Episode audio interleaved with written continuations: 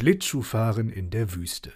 Pete putzte die Kufen der Schlittschuhe, die in der Wüstensonne silbern funkelten. Die Schlittschuhe hatte ein arabischer Scheich als Bezahlung in der kleinen Oase zurückgelassen, denn die Goldtaler waren ihm ausgegangen. Seither hatte Pete nur einen einzigen Wunsch. Er wünschte sich, dass der Teich der kleinen Oase in diesem Winter zufror. Was willst du bloß mit den Schlittschuhen? fragte Onkel Jeremies zum dreihundertsten Mal. Seit ich denken kann, ist in der Wüste noch nie ein See zugefroren. Noch nie. Damit ging er die Kamele füttern. Es war der 20. Dezember. Dieses Jahr ist es anders, sagte Piet.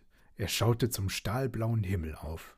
Lieber Weihnachtswichtel, murmelte er, bitte lass mich nicht im Stich. Nur einmal im Leben will ich Schlittschuh laufen. Mit ernstem Gesicht stand Willem Weihnachtswichtel vor Petrus. Der heilige Mann schlug die Hände über dem Kopf zusammen. Eis und Schnee in der Wüste? stieß er entsetzt aus. Mein lieber Weihnachtswichtel, wie stellst du dir das vor?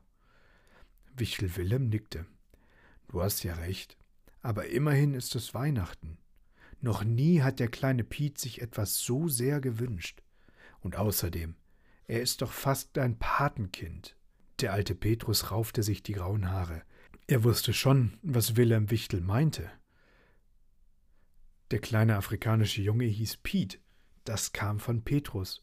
Und wenn jemand Peter oder Piet hieß, fühlte der heilige Petrus sich ganz besonders für ihn verantwortlich. Doch diesmal schüttelte Petrus den Kopf. Es geht nicht, sagte er. Da könnte ja jeder kommen. Nein heißt Nein.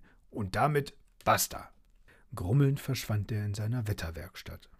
Die Wetterwerkstatt des heiligen Petrus war eine ganz besondere Werkstatt. Riesige Zahnräder drehten sich hier schnurrend ineinander. Aus gigantischen Töpfen brodelte dichter Nebel hervor. Weiter hinten stand die Blitzmaschine. Das Schönwettermodul konnte man nur mit Sonnenbrille betrachten, denn es strahlte wie sieben Sonnen. Und da hinten, gleich neben der Schneemaschine, schaute das wichtigste Teil der Wetterwerkstatt hervor. Die riesige Wetterschraube. An der durfte niemand drehen. Nicht einmal Petrus selbst. Nie und auf keinen Fall. Petrus nahm den riesigen Schraubenschlüssel in die Hand. Er passte genau auf die Wetterschraube. Petrus dachte lange nach, doch endlich legte er den Schraubenschlüssel wieder an seinen alten Platz zurück. Was nicht geht, das geht nicht, brummte er mit gerunzelter Stirn. Die Nacht zum 21. Dezember war eisig kalt. Bei minus drei Grad kuschelte Piet sich tief unter seine Kamelhaardecke, und als er die Augen schloss, träumte er von Schnee und glitzerndem Eis. Doch kaum ging die Sonne auf, lag die kleine Oase wieder in brütender Hitze. An Eis war überhaupt nicht zu denken. Sogar die Kamele schwitzten. Onkel Jeremies grinste Piet entgegen, als er mit seinen Schlittschuhen vors Zelt trat.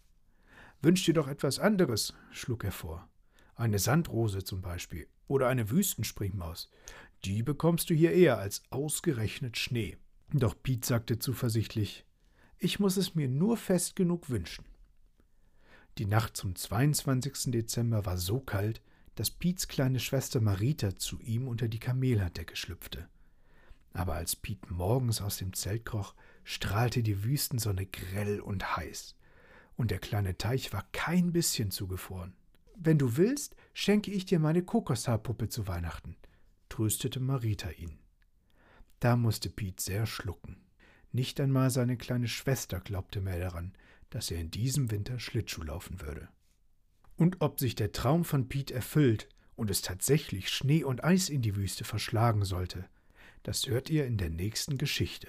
Ihr könnt ja ganz feste davon träumen. Vielleicht hilft ihm das. Auf jeden Fall, schlaf gut liebe Homies.